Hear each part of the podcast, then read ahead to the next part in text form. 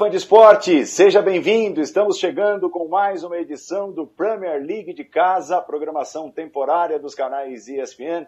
Enquanto a bola não volta a rolar em campos ingleses, nós conversamos sobre o que vem sendo a temporada 2019-2020, sobre o que vinha sendo antes da paralisação por conta da pandemia. Assunto do programa de hoje: Manchester City. Você está convidado, segue convidado a participar. No último bloco, nós vamos revelar algumas mensagens de fãs de esportes que estão, desde alguns dias atrás, avaliando o Manchester City. Que nota você dá para a temporada atual do Manchester City, que não conseguiu seguir de perto o Liverpool em busca do tricampeonato inglês? O City está, de certa forma, confortável na segunda posição, mas convenhamos, para um time que vem de um bicampeonato, né, faturou as duas últimas taças da Premier League, é muito pouco para o ambicioso Manchester City, para o Tubarão, dirigido pelo técnico Pep Guardiola. Então, continue participando, Premier League de casa, você dá a nota para o Manchester City, claro, participa também comentando os outros assuntos do programa de hoje.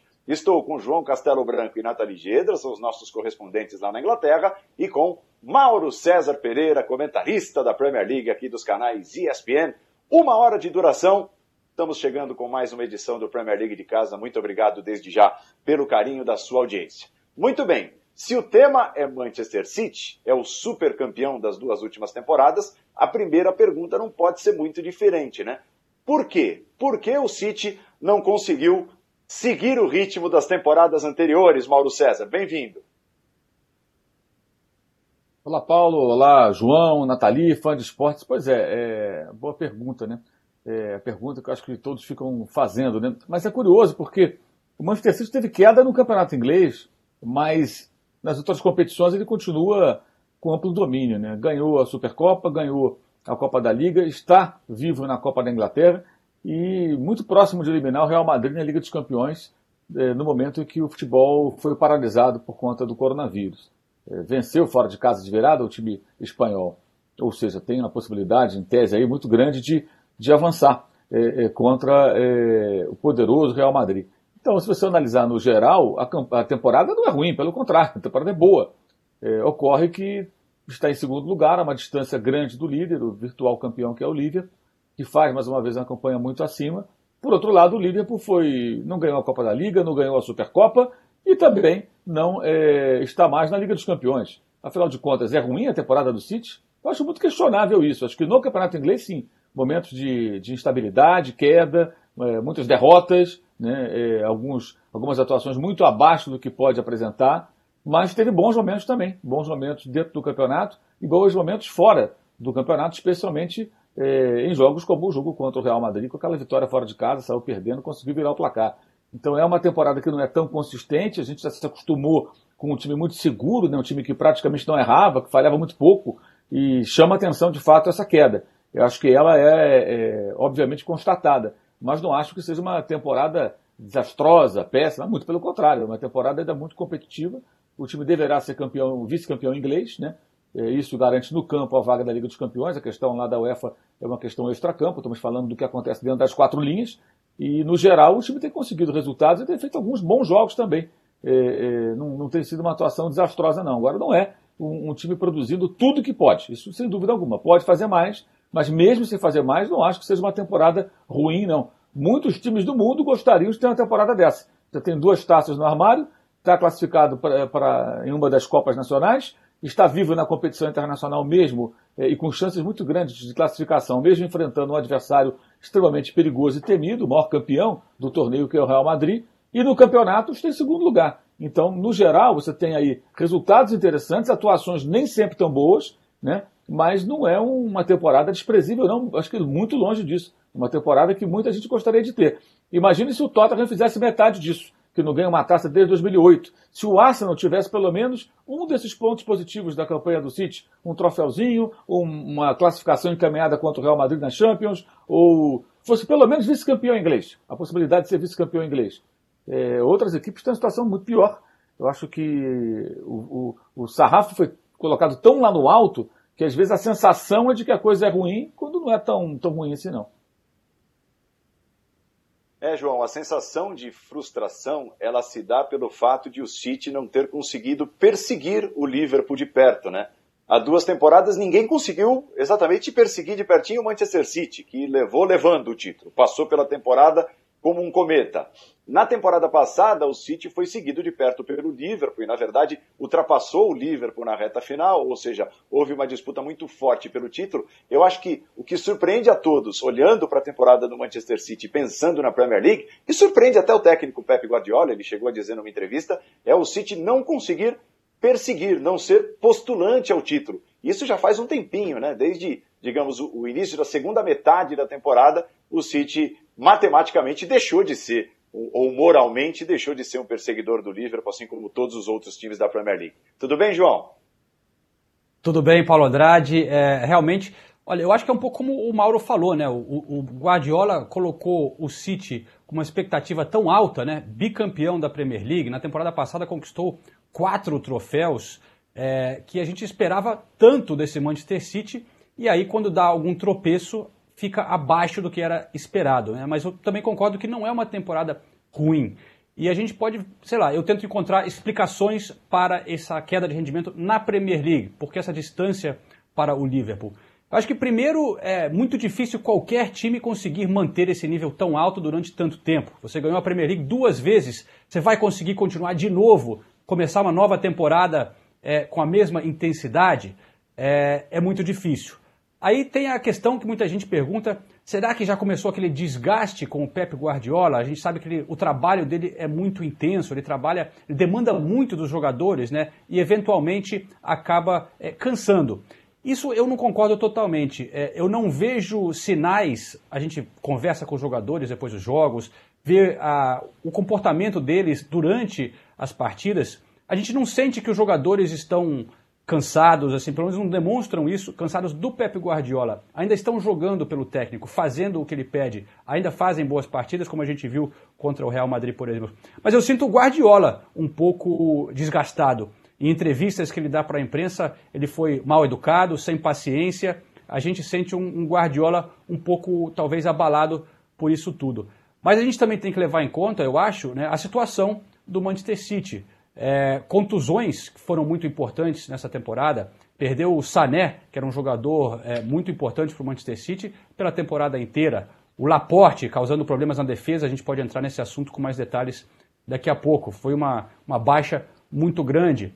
É, e aí alguns jogadores que não renderam o que estavam rendendo na temporada passada. O caso, por exemplo, do Sterling, que caiu muito de rendimento com o decorrer da temporada. Bernardo Silva, que jogou muito na temporada passada, nessa temporada é, não está rendendo tanto.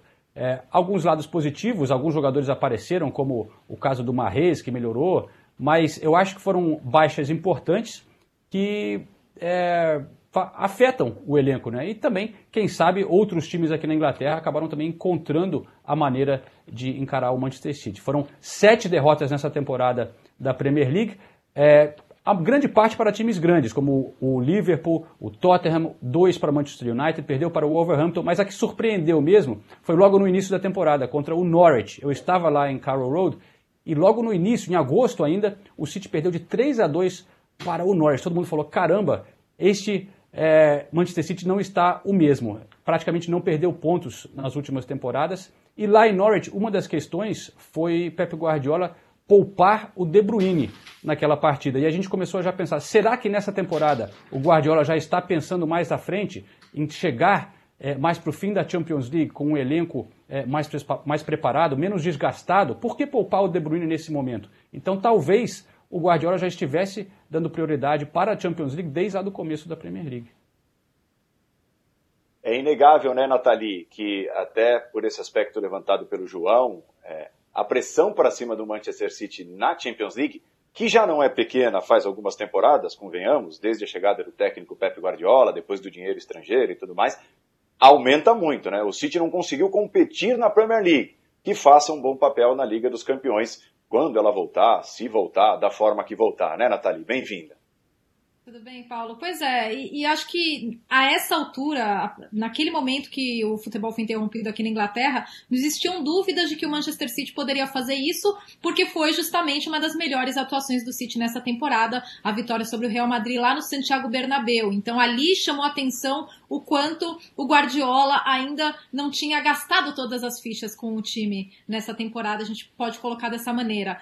Na Premier League, a gente tem que levar algumas coisas em consideração também, né? Foram 31 gols sofridos, a gente falando do aspecto defensivo, né? A quinta melhor defesa, não é um, um retrospecto comparável com o das temporadas anteriores. O Guardiola mesmo, se você lê os livros, as biografias dele, ele bate muito nessa questão de querer acertar a defesa e gostar de perfis específicos dos defensores dele. Então, é, esse é um ponto importante também e é por isso também que o City sentiu tanto a ausência do Laporte. É como jogador machucado, né? Mas é, na frente o City continua funcionando muito bem, né? O melhor ataque da competição, 68 gols, é o time que mais cria, que mais finaliza, que mais troca passes, né? Agora, tem uma coisa que eu queria apontar do Manchester City, que aí vale para a temporada completa, Premier League, Champions League, foi a estratégia de mercado.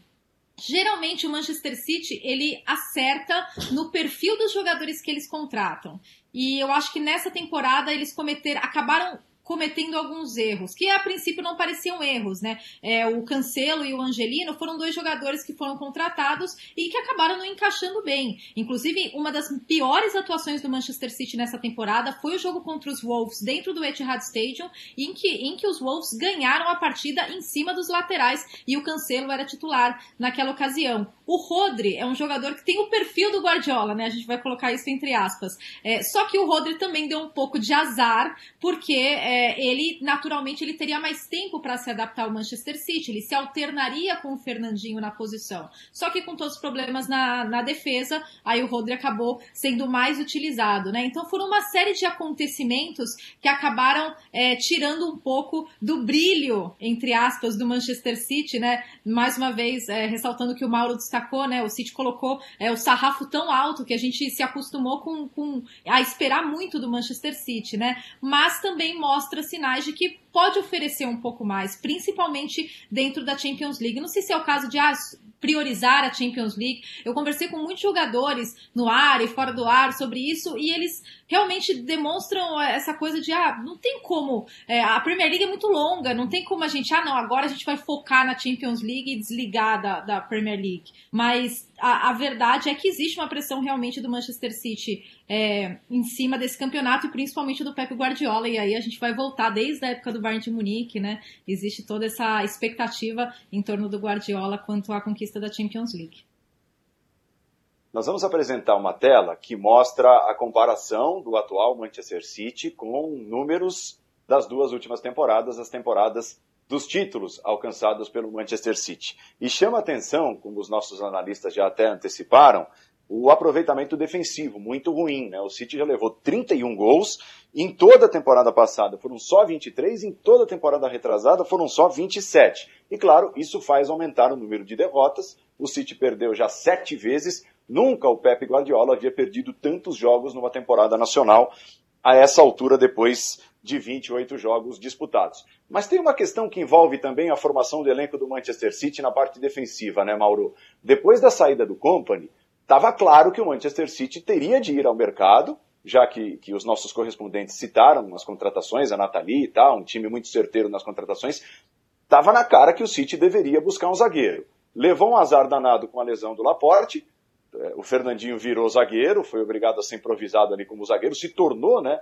um zagueiro, mas ainda assim o cobertor ficou curto em quase toda a temporada. Eu acho que aí houve um erro de avaliação do técnico Pep Guardiola. Ele deveria ter ido com mais apetite ao mercado no começo da temporada, na janela de três meses, ou então tentar fazer alguma, alguma manobra de urgência na janela de janeiro. Também não aconteceu. Muita gente perguntava, especulava. E aí, Guardiola, você não vai atrás de um zagueiro? Ele respondia, não, o elenco está fechado. Eu acho que aí houve um erro de avaliação na montagem do elenco, na montagem dos zagueiros à disposição depois da saída do Company por parte do Guardiola. Não, Mauro?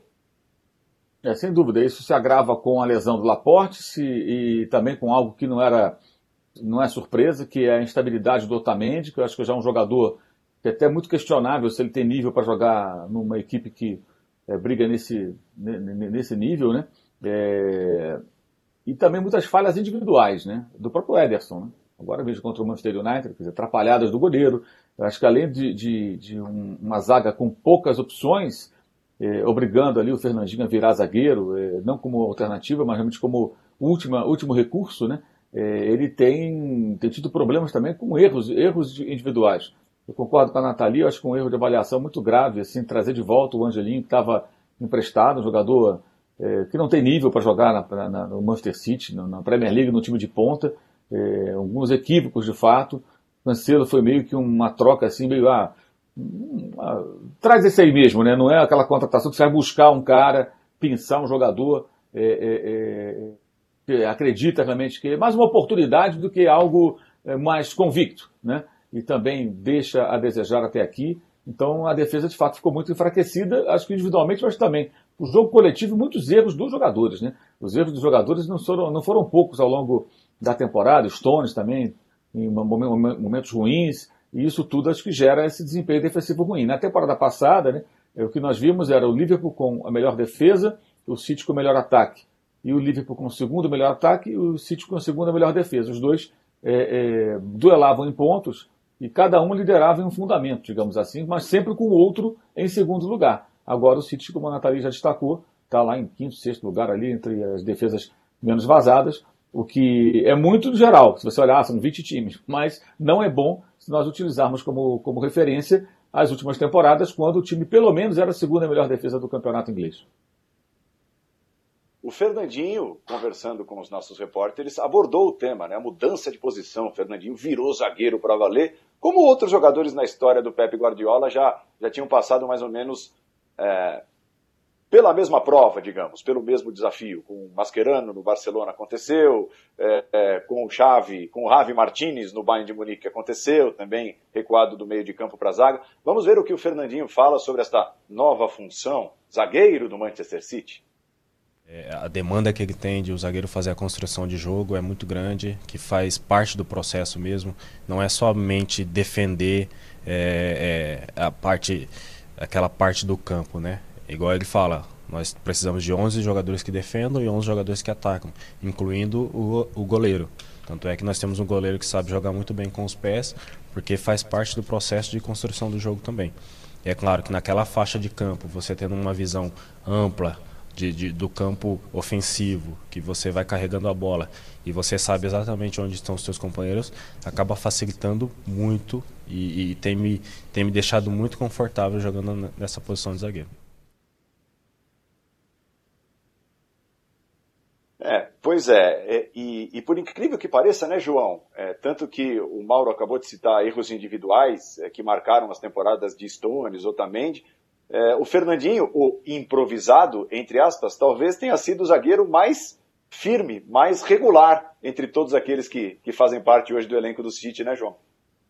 Ah, sem dúvida, Paulo. O Fernandinho foi muito bem na zaga, né? Claramente o Guardiola não tem a mínima confiança no Otamendi nem no John Stones. Para ele, o zagueiro principal foi o Fernandinho nessa temporada, com a ausência do Laporte. Acho que o grande problema do Fernandinho na zaga, não é o Fernandinho na zaga, mas é o que a Nathalie vinha falando. É a pressão que fica no meio-campo, é não ter a opção do Fernandinho no meio, ali para revezar com o Rodri. Não, o Fernandinho já não era titular mais sempre nesse time é, na, no fim da temporada passada, mas ele era uma ótima opção ali em certos jogos né, para proteger a defesa.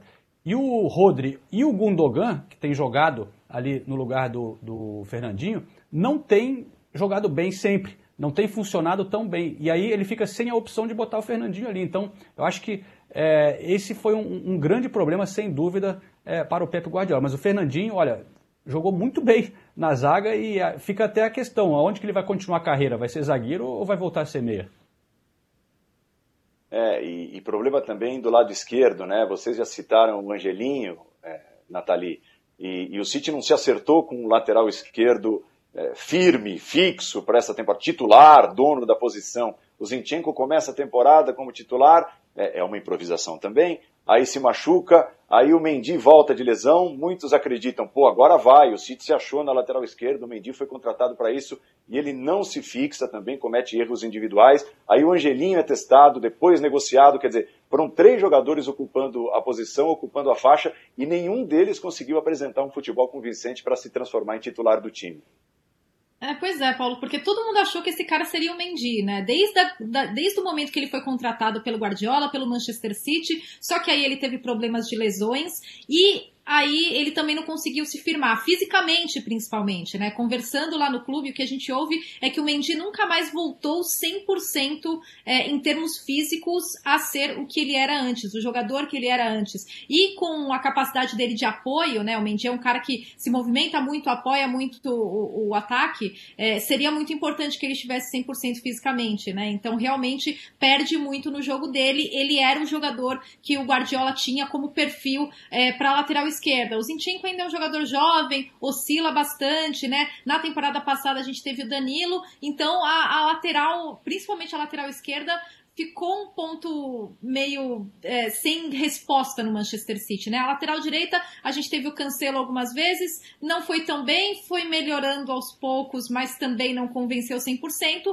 A gente tem o Kyle Walker, que é, é um jogador muito físico, ele é muito forte, ele é rápido, só que também é, cometeu falhas, né? Na verdade, a gente está falando de, de muitos aspectos e, e, a gente viu muitas falhas individuais nessa temporada no Manchester City, né? Isso chama atenção, porque o Guardiola sempre foi um treinador elogiado por melhorar os jogadores, trazer o melhor desses atletas e a gente viu ele fazer isso em todos os clubes que ele passou, em todas as temporadas. Só que nessa temporada a gente está vendo muitos erros individuais. O João citou mais cedo a derrota para o Norwich, foram erros individuais da defesa. Quando você pergunta para o Guardiola e você fala, olha, foram sete derrotas nessa temporada, e isso já aconteceu comigo duas vezes, é, das duas vezes que eu conversei com o Guardiola, ele falou: sim, sete derrotas, mas nós jogamos muito bem, viu? Em muitos desses jogos. Então, é, os erros individuais chamam a atenção. A queda de rendimento do Sterling, queda de rendimento do Bernardo Silva, que na temporada passada foi uma das principais peças do Manchester City, né? E a, a falta de recuperação de alguns desses atletas durante a temporada, né? Eles não voltaram a jogar bem. Principalmente o Sterling é, é um caso que chama muita atenção. Então, é, a gente aponta setores, mas na verdade, é, em, em, várias partes do Manchester City, a gente viu erros individuais que não, não foram é, corrigidos. E nas melhores atuações do City, a gente viu atuações coletivas muito boas e, claro, o Kevin De Bruyne brilhando. Ele é com certeza o maior respiro do Manchester City nessa temporada. Já são 16 assistências nessa temporada. Na Premier League, ele está perto de quebrar o recorde do Henry da temporada 2002-2003, 20 assistências do Henry. Então, se a temporada realmente continuar, é, o, ninguém duvida que o Kevin de Bruyne poderia quebrar esse recorde porque ele vinha atuando assim brilhantemente, né? Oi, João. Então, adicionando é, essa questão das falhas individuais da Nathalie, eu lembrei uma coisa que vale a pena a gente mencionar, falando dessa temporada do Manchester City, muito bizarra também a situação dos pênaltis, né? A quantidade de pênaltis que o Manchester City perdeu é totalmente anormal, né? Todo mundo perdendo pênaltis, não encontrava um jogador tomando conta da situação. Gabriel Jesus, na carreira do City, acho que perdeu 6 de 10. É, tentaram todo mundo, aí falavam que de repente o Ederson seria o, o, mais indicado, o que bate melhor nos treinos, mas o Guardiola ficava hesitando em colocar o goleiro para bater um pênalti. Não encontraram ainda uma solução. Talvez mostre um pouco também de nervosismo, falta de confiança, algo realmente bem estranho é, nessa temporada, né? É, sem dúvida nenhuma. Esse foi um ponto. Tanto que o último pênalti convertido foi batido pelo De Bruyne. Muitos cobravam, né? Por que, que o De Bruyne não faz parte dessa lista de possíveis batedores de pênalti se ele é o grande craque do Manchester City na temporada? E é realmente, como chamava atenção a Nathalie, Mauro, uma temporada daquelas do De Bruyne. Que o De Bruyne é craque, que é capaz de fazer coisas que poucos conseguem hoje no futebol mundial, não é segredo para ninguém. Mas nessa temporada ele está demais, né? Está entre sem dúvida nenhuma, um dos melhores jogadores do planeta. É, aquele jogador que, quando em alguns momentos o time né, não vem bem ou demonstra uma certa estabilidade, ele assume o jogo, né? É muito frequente isso. Ele tomar conta do jogo, ele chamar para si a dita responsabilidade e, e, e suas decisões muitas vezes são bem, é, é, bem, são, são bem sucedidas, né? E vive de fato uma, uma fase muito boa, né? A temporada passada teve um, uma questão de lesão que atrapalhou um pouquinho, mas dessa vez ele retomou aí a sua melhor forma e tem sido o cara que, de fato, carrega o time nos momentos difíceis, né? seja com gols, com passes. É, a sua simples presença em campo né, já tem um impacto muito grande. É, é, é, de fato, hoje, um dos maiores jogadores do mundo, aliás. Acho até que é um jogador, às vezes, um pouco subestimado. Né? Não, não sei se as pessoas que acompanham o futebol no planeta Terra têm a noção exata do quão é, é, craque é esse jogador. Quanta bola joga a criança. O negócio é, é, é sério, é bem sério. E isso a gente fica é, até meio espantado às vezes quando em jogos mais difíceis, quando o time não está bem, ele sempre é ele que encarrega o time, é ele que encontra soluções, que mantém às vezes o time vivo numa determinada disputa. E é um jogador ainda em evolução, né? Não sei se ele já atingiu seu ápice, talvez possa ainda crescer um pouco mais, possa ainda desenvolver um pouco mais seu futebol, como desenvolveu nesses últimos anos, né? Um jogador que o, o City, quando contratou, não contratou com, talvez com toda essa expectativa. Ele não chegou cercado de, de, de, de tamanha expectativa. E hoje é inegável que é um dos, um dos, grandes jogadores do futebol mundial. E graças a ele, tá, em boa parte também, o City, mesmo com problemas coletivos, às vezes tem as soluções que passam pelos pés é, do belga. E para conquistar, quem sabe, a Liga dos Campeões vai depender dele. Né? Aliás, é bem curiosa essa situação. Né? É, é, a Nathalie lembrou a passagem do Guardiola pela Alemanha. Aí o Guardiola ganha tudo na Alemanha. Ah, mas não ganhou a Champions League. Aí o Guardiola vai para a Inglaterra. Aí ganha tudo na Inglaterra. Ah, mas não ganhou a Champions League. Aí o Guardiola é, está na Champions League e bem encaminhada a eliminação do Real Madrid. Ah, mas não vai ganhar a Premier League. Então decidam-se, né? Não estou falando de vocês, estou falando das pessoas que sempre procuram o lado ruim da coisa. E, na verdade, é uma temporada em que ele não vai ganhar a Premier League, mas ele está vivo na Champions League. Ora, bolas, queriam que ganhasse a Champions League. Agora ele está caminhando para isso. Pode ser que ganhe, né?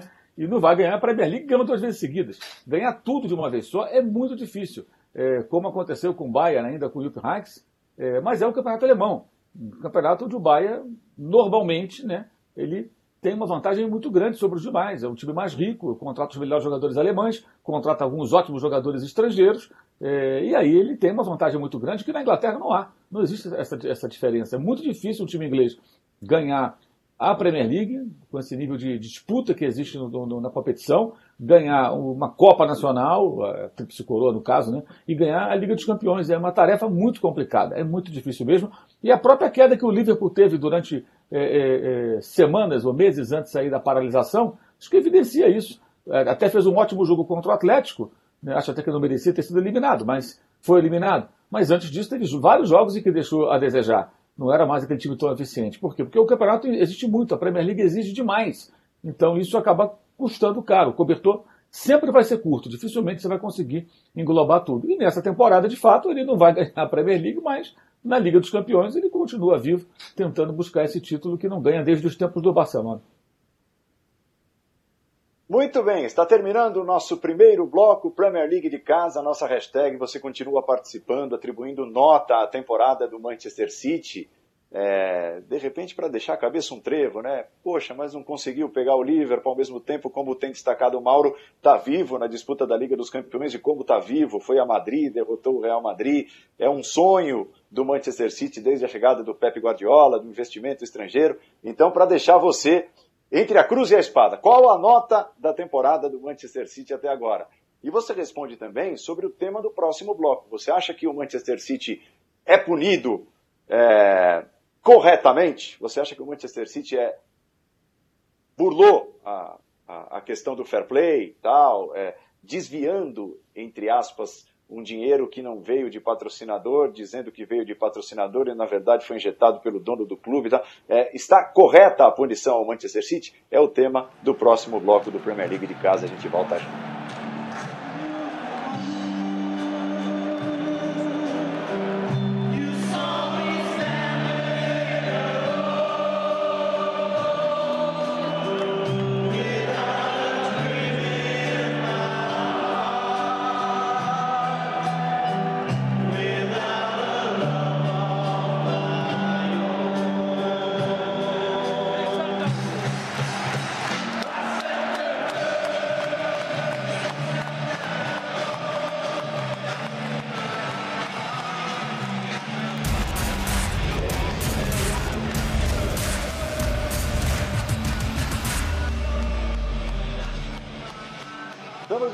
Fãs de esportes. Você vem participando nos últimos dias, respondendo sobre o Manchester City, se foi correta a punição. Neste momento, na situação deste momento, o City recorreu, mas nesse momento o City está proibido de disputar competições europeias nas duas próximas temporadas. Galera da comunidade da conta Só Futebol 16, não acho o City inocente nessa ocasião. Um clube com tanto dinheiro deveria ter consciência de quanto gasta no mercado financeiro e já deu a nota dele, hein? Nota 9. O time vai bem nas Copas Nacionais, está vivo na Champions League e em segundo lugar na Premier League, apesar de não conseguir disputar o título. E o Adriano diz: o City não é culpado no caso. Quem tem grana usa, quem não tem bate palma. A questão, né, Nathalie, não é o, nesse caso, o utilizar o dinheiro, é de onde vem o dinheiro. É, digamos assim, vai, grosso modo, o City ganhou 10. O City declarou assim: ó, ganhei 10. 10 libras entre 2016 e 2018 e disse o seguinte: essas 10 libras vieram dos meus patrocinadores. A UEFA, segundo ela, né, fez lá uma investigação e conseguiu chegar a números diferentes. Tudo bem, o Manchester City tem 10, mas nem todos esses 10 vieram dos patrocinadores. Quatro vieram do dono do clube. Então, quer dizer, o dono do clube injetando dinheiro no próprio clube não é dinheiro de patrocinador. E o City disse que esse dinheiro veio de seus patrocinadores, o que não é verdade. O City nega veementemente, né, Nathalie? Tanto que já entrou, inclusive, lá no caso, na Corte Arbitral do Esporte, entrou com recurso para anular a punição.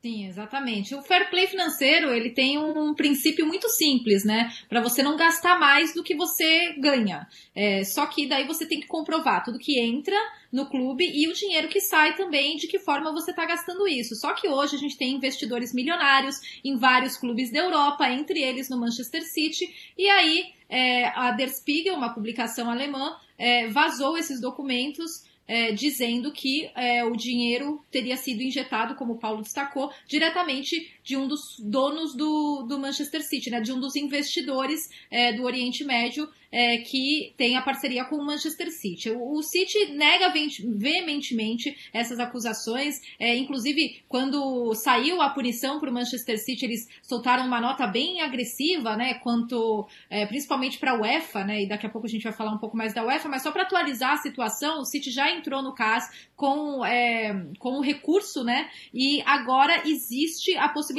da audiência com o CAS ser realizada por meio de vídeo, tá? É, o City já mandou todos os documentos, só que daí existe uma ordem para que as coisas aconteçam na Corte Arbitral do Esporte. Então, a princípio, ele não estava na lista dos casos que seriam ouvidos entre 23 de abril e 26 de junho. Mas é, isso pode mudar, porque o City quer que isso seja resolvido o quanto antes. E os outros times também querem. E foi um compromisso que o City é, fez quando ele é, deu o seu primeiro anúncio em relação à punição da UEFA. A questão é que todo mundo levanta muito. É, se o City foi punido, por que outros clubes também não foram punidos? Por que, é, por que o City, né? E daí a gente coloca muito em questão é, a UEFA, uma entidade que é duramente criticada é, por todos os bons motivos, né? não, não, não tem a sua reputação é, 100% é, aprovada, digamos assim, no, no, no, na Europa e no mundo, então todo mundo contesta muito é, a UEFA como entidade,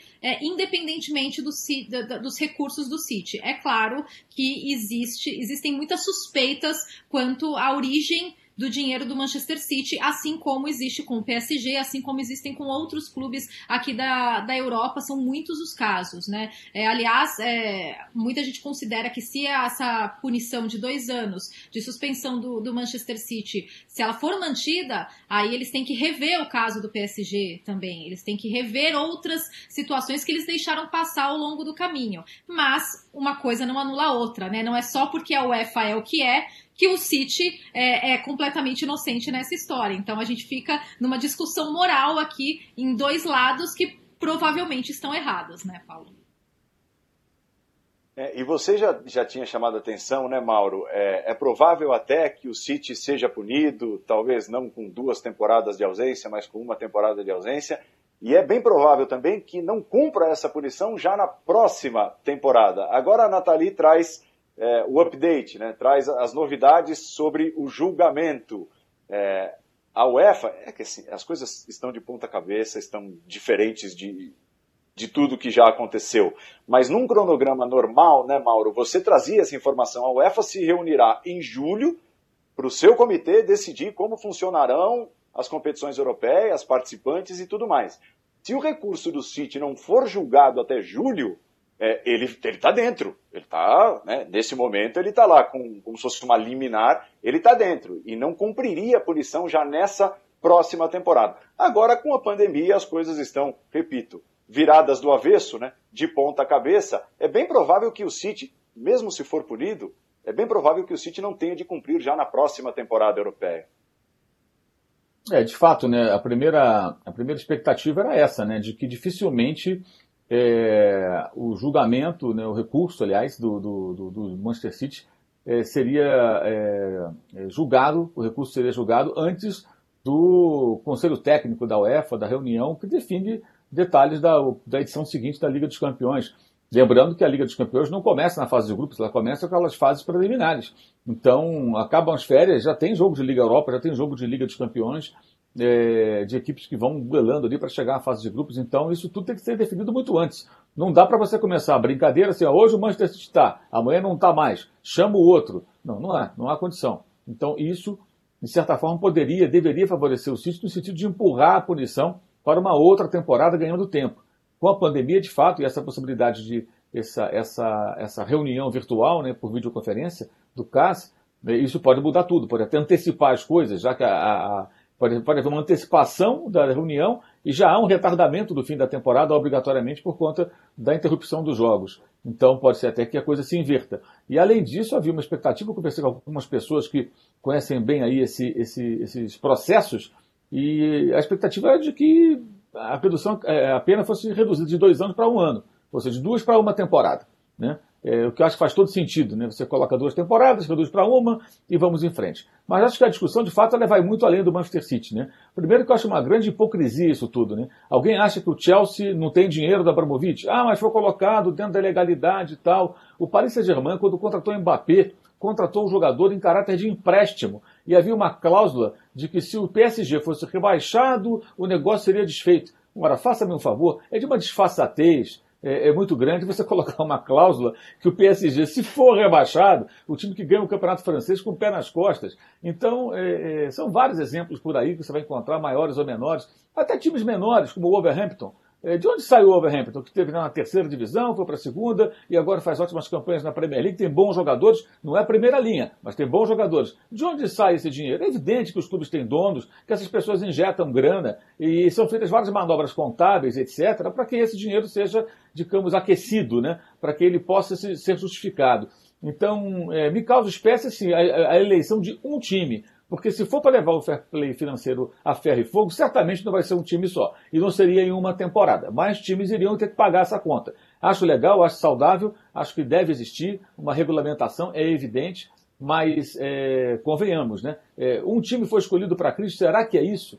Eu não estou aqui dizendo que o City é inocente, não. Eu acho que não tem ninguém inocente nessa história. Inclusive a UEFA. E me causa espécie quando eu vejo, às vezes, pessoas não, mas a UEFA falou. A Nathalie bem destacou. A UEFA não é uma entidade como a FIFA, que a UEFA falou, oh, nossa, que, que lindo, né? Então vamos todos aqui dizer amém. Não, senhor, nós temos que questionar a UEFA também. Que interesses podem existir por, trás, por trás disso? E aí tem algumas coisas que são engraçadas, né? O City arrecada de várias formas. É, um dos meios de arrecadação do Manchester City é o seu estádio, né? E o estádio tem vendido lá o name right. Para quem? Para a empresa aérea de quem? Dos donos do Manchester City. E quem são? Os Emirados Árabes Unidos. Ora, bolas. É, então, como é que é isso? Quanto custa o name right? Eu posso pagar quanto eu quiser? Como é que funciona? Tem uma tabela? É, então, assim, existem várias brechas aí, várias situações. É o patrocínio da camisa é, é, é dos Emirados Árabes, da empresa aérea. O nome do estádio também é, é, é, da empresa aérea, eles são donos do time. Ora bolas, né? é, é tudo muito, é muito claro, é muito claro que você tem aí uma possibilidade, eles deixam até de ganhar dinheiro vendendo, certamente haveria empresas interessadas em colocar a sua marca na camisa do Manchester City. Mas eles até deixam de ganhar de outras fontes e colocam o nome da empresa aérea deles. E eles mesmos pagam o Manchester City? Como é que é isso?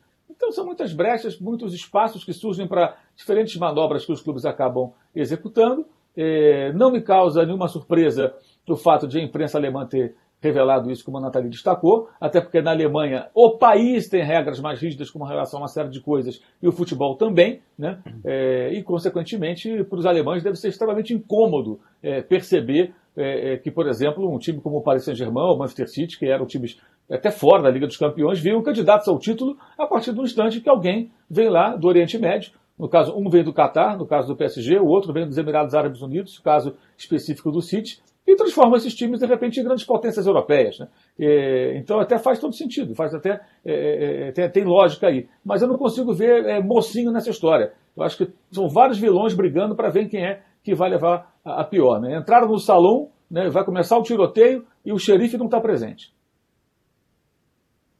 João, agora como vocês ingleses, como vocês ingleses lidam é, com essa questão, olhando para o campo, com tantas dúvidas, né?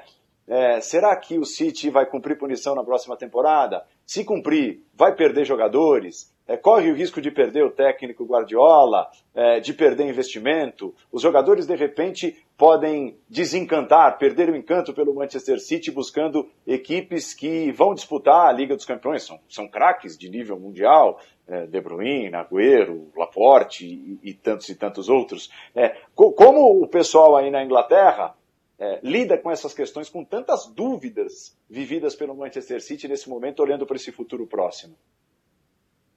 Bom, sem dúvida afeta, né, Paulo, o seu poder de contratação, é, jogadores que não sabem se vão poder disputar a Champions League ou não, até os jogadores que estão lá e recebem ofertas de um outro grande clube, é, podem pensar duas vezes, né, de ir para um Real Madrid, para uma outra coisa assim. É, ao mesmo tempo, a gente vê clubes como o Arsenal, o Manchester United, grandes clubes da Premier League fora da Champions por alguns anos e continuam contratando grandes nomes também, né? É, a Premier League ainda é muito atrativa e se você tem grana, você acaba contratando bons jogadores. É, a grande questão ficou em cima do Pep Guardiola, né? É, porque a gente sabe que ele tem essa competição como uma grande meta. É, e ele já demonstrava sinais, como eu disse no início do programa, de estar um pouco inquieto, um pouco é, perturbado, assim, né? E, é, e aí? E agora? Será que abre o caminho para ele sair? Ele, na hora, já defendeu o clube e disse que fica. É, mas, assim, eu também queria só voltar um pouquinho atrás para dar minha opinião nessa questão. Eu concordo com o que o Mauro falou, eu entendo a frustração também do, do Manchester City, de seus torcedores, né, de que outros clubes gastaram antes e depois chega a vez deles, eles não podem gastar. É, o City já tinha sido até punido por gastar demais em 2014. É, mas eu acho que a questão é que agora, é, e, e, também concordo com a Nathalie, por que, que outros não são punidos? Né? Claramente outros também estão fazendo isso. O City até disse que está preparando um dossiê para aprovar que outros clubes estão. Mas eu acho que a grande questão é que apareceu a prova, né? É, foram através de e-mails hackeados pelo Wikileaks, foi até um, um cara português, e ficou escancarado ali, provando os e-mails internos entre funcionários do Manchester City dizendo e até debochando da UEFA, dizendo que o dinheiro estava vindo é, de formas ilegais, eles estavam dando uma maquiada, uma pedalada ali nas coisas. Então, eu acho que o City tem sim que ser punido, porque se a gente vai ter uma regra, eu concordo, todos têm, têm que aplicar para todos, mas às vezes não fica tão fácil você encontrar as provas. No caso do Manchester City, é, pode ser de uma maneira meio estranha, sendo hackeado e tal, mas as provas estão ali é, escancaradas. E o City eu achei foi muito agressivo na maneira que respondeu a isso, dizendo que é, que é inocente, é, que está sendo totalmente injusto, mas não mostrou ainda para ninguém explicação. Então, o que, que você quis dizer então com esse e-mail? Não está dizendo, ele fica dando voltas e voltas, mas não está mostrando a prova de que é inocente. Muito bem, vamos ao último intervalo do Premier League de casa de hoje. O tema é Manchester City. No último bloco, as notas dos nossos analistas, dos participantes as notas para a temporada do Manchester City. Vamos falar um pouquinho de Agüero e Gabriel Jesus. Será que está pedindo passagem para ser titular, para se transformar em titular do time? O brasileiro vem fazendo uma boa temporada, vinha fazendo o Gabriel Jesus. Vamos a um intervalo e já voltamos.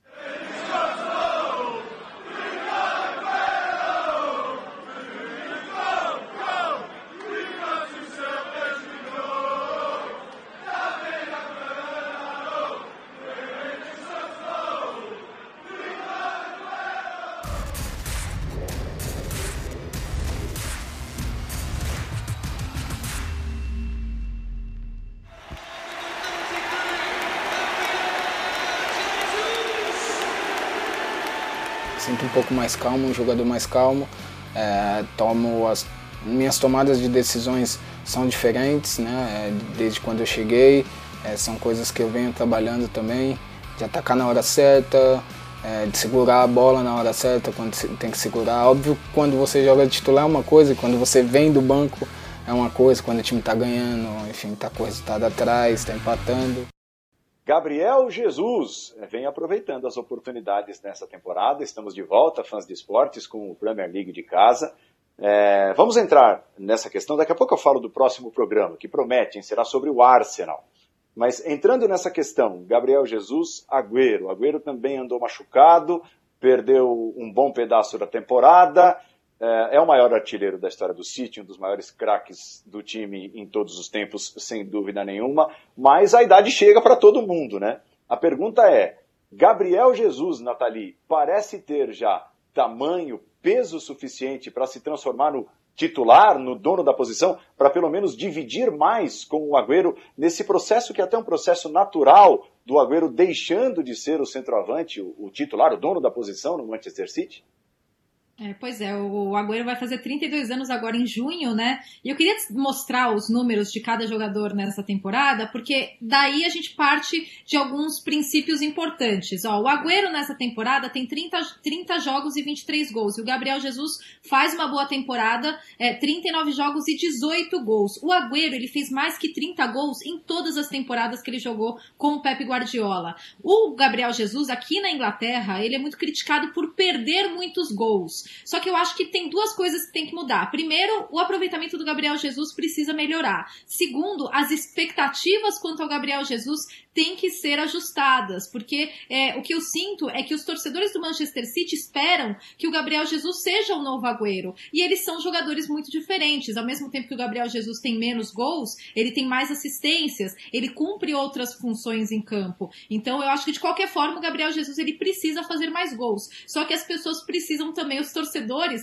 eles têm que é, esperar algo diferente do Gabriel Jesus. O Guardiola sempre é, exalta muito e elogia outras qualidades do Gabriel Jesus que não são só, que não é só essa característica de marcar gols. É claro que espera-se muito é, dele é, em relação a isso. Ele também tem uma expectativa muito grande e ele se cobra muito por fazer gols, mas o Gabriel Jesus não é o Agüero. Eles são jogadores com características diferentes, apesar dos dois atuarem como centroavantes. Então acho que essas duas esses dois aspectos têm que ser melhorados: o aproveitamento do Gabriel Jesus e a forma como os torcedores veem o Gabriel Jesus e o que eles esperam dele.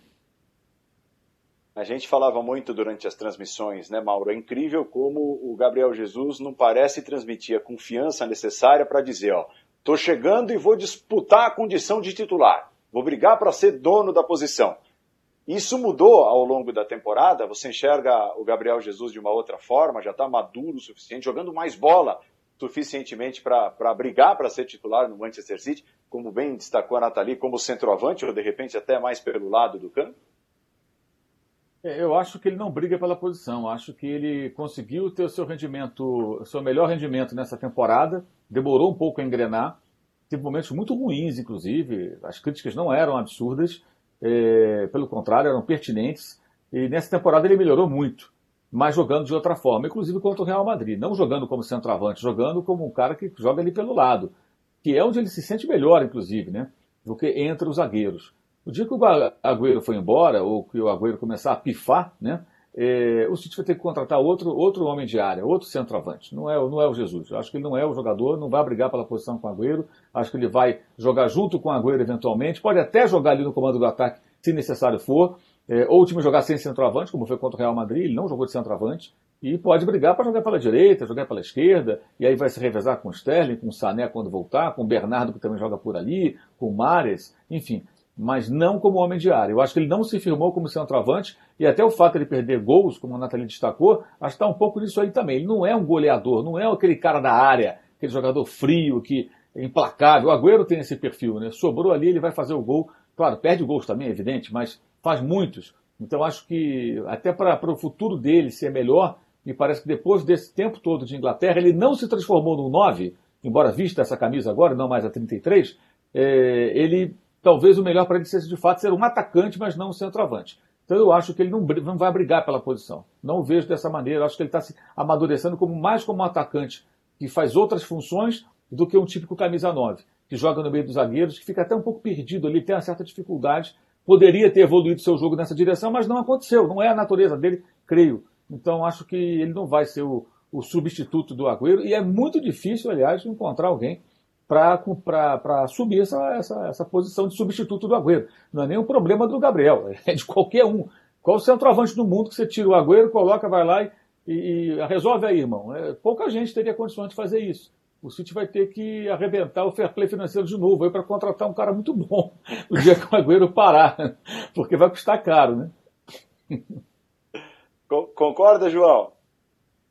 Ah, eu concordo com o Mauro. É, e eu sinto uma grande incerteza por parte do Manchester City, por parte do clube, dos torcedores, em relação a isso. Né? É, será que ele é o cara? É, eles tinham grande esperança, porque o Gabriel Jesus, vale lembrar, chegou arrebentando, né? até botou o Agüero no banco durante o período. Antes dele sofrer uma contusão séria, ele estava muito bem no Manchester City. Porque o Gabriel parece ser um cara realmente de, de fases, né? de, de, confiança. Ele precisa de ritmo e ele passa por umas fases. Quando ele está indo bem, ele vai embalando e acaba tendo ótimas sequências. Mas também teve um momento nessa temporada que ele ficou um tempão sem marcar e a gente via como isso afetava isso ele emocionalmente. Né? Ele até dava entrevistas. Ele, é legal que ele é muito honesto nessas horas e se cobra muito, como a Nathalie falou. Mas ele acaba revelando também esse lado emocional, como realmente afeta demais ele esse período sem marcar e ele demonstrou um pouco de nervosismo é, nessa hora. Eu acho ele um grande jogador, é, tem ido bem no Manchester City, mas não é esse cara que vai substituir o, o Agüero. Até às vezes rola conversa lá no, no City se deviam vender ele e trazer um outro perfil de jogador que, que encaixaria melhor. Muito bem, chegou a hora das notas. Tá? Então, você, fã de esportes, desde os últimos dias tem atribuído notas à, à temporada do Manchester City. É, de certa forma, os nossos comentaristas, os participantes, é, já foram dando pistas de suas notas para a temporada do City, se são boas, se são ruins, mas a gente vai cravar aqui um número, uma nota para a temporada do Manchester City até agora, começando por você, Nathalie. Ah, claro. Oito e meio. Sem esquecer as falhas do City nessa temporada, mas também premiando as boas atuações e tudo que o City conseguiu produzir. Minha nota é oito e meio. O City é campeão da Copa da Liga, está bem na UEFA Champions League, venceu a partida de ida contra o Real Madrid fora de casa, é o primeiro passo rumo à classificação. É o segundo colocado no campeonato inglês sem conseguir disputar o título, está vivo também na FA Cup que é a Copa da Inglaterra. Sua nota, Mauro? Eu vou de 8. Por enquanto, 8. Essa nota pode subir em função do que vai acontecer, né? Do, do, das atuações e do, dos resultados. Mas que, acho que hoje um 8 está tá de bom tamanho para o que o City vem apresentando na temporada. João? Eu vou baixar um pouquinho a bola. É, eu vou de 7,5. Eu acho que tem sido uma boa temporada, venceu a Copa da Liga, está em segundo na Premier League, mas caiu muito em relação ao que a gente esperava do Manchester City. É, muito inconsistente, perdeu sete jogos, como a gente falou, na Premier League, não conseguiu ficar junto com o Liverpool, que está disparado na frente. Então, eu acho que tem essa certa decepção. Então, 7,5, ainda uma boa nota, mas também não espetacular. Para não complicar matematicamente ninguém, até porque jornalista não sabe fazer conta, eu vou no 8. Tá? Então nós temos dois oitos, é, um 7,5, um 8,5, a média fica no 8 e fica redondinha. Por enquanto, então, essa a nota do Manchester City na temporada, é a nota da nossa equipe, vai, para o Manchester City do nosso programa para esta temporada. No próximo programa, são duas edições semanais do Premier League de casa, no próximo programa, muito sobre o Arsenal. O tema será Arsenal. E desde já você pode twittar lá, procure a nossa, procure não, né? Acesse a nossa hashtag Premier League de Casa e responda. Ozil tem futuro no Arsenal depois da chegada do Arteta? O time vem evoluindo aos poucos, Ozil também. O que você imagina do futuro do Ozil como jogador do Arsenal, se você acha que ele tem futuro? E outra, sobre o passado. Olhando para os últimos anos, você acha que o Arsenal se apequenou ou trata-se de um time gigante ainda que tem encontrado algumas dificuldades para voltar a vencer? Então fale sobre o Arsenal, Premier League de casa, nossa hashtag. Você está desde já convidado a nos acompanhar. Edições inéditas às terças e sábados. Nós estamos gravando este programa, é o do sábado, portanto, na próxima terça-feira à noite, o Arsenal será tema do Premier League de casa. Para a gente terminar rapidinho, Mauro, não dá para deixar de perguntar que camisa é essa aí do Manchester City, das antigas, é, que está decorando hoje o seu cenário, o seu set? Essa aqui é de 2004, se não falha a memória, já tem uns 16 anos, é bem antiga. É daquela época que o City estava começando a, a quebrar o fair play financeiro. Ainda não tinha feito isso tudo não, mas começou a preparar o terreno. Eu tenho uma outra que é mais antiga, é dos marca. tempos do grande Darius Vassel, né, quando o time brigava para não cair e tal, mas eu não achei, tem algum lugar aí que eu achei, eu procurei e não encontrei. É, é mais raridade ainda, mais antiga, dos tempos de time de primo pobre, do Main, Road, né? Outra época, quando o City era mais raiz. Aí virou meio modinha depois, né? Agora tá aí, né? Vamos lá. Eu tenho aqui nas minhas mãos, nas minhas mãos, a solução para os problemas defensivos do Manchester City. Aqui está, ó. Tá faltando o De Jongão ali no meio de campo para dar aquela sustentação, pé no peito de todo mundo. Olha aqui, ó. Tenho a camisa também do De Jong, do título da Copa da Inglaterra em 2011. Lembra do De Jong, o pé no peito na final da Copa do Mundo em 2010? De Jongão está fazendo falta ao Manchester City em tempos de muitos, muitos passes trocados. Valeu pelo carinho, valeu pela audiência. Nós vamos ficando por aqui. Próxima edição, portanto, não perca tudo sobre o Arsenal. Eu agradeço ao Mauro César, agradeço aos nossos correspondentes lá na Inglaterra. Falando em Arsenal, João Castelo Branco já esfrega as mãos, vai falar um bocado no próximo programa. Nathalie Gedra, muito obrigado. Esperamos você, fã de esportes, na próxima edição do Premier League de casa. Tchau!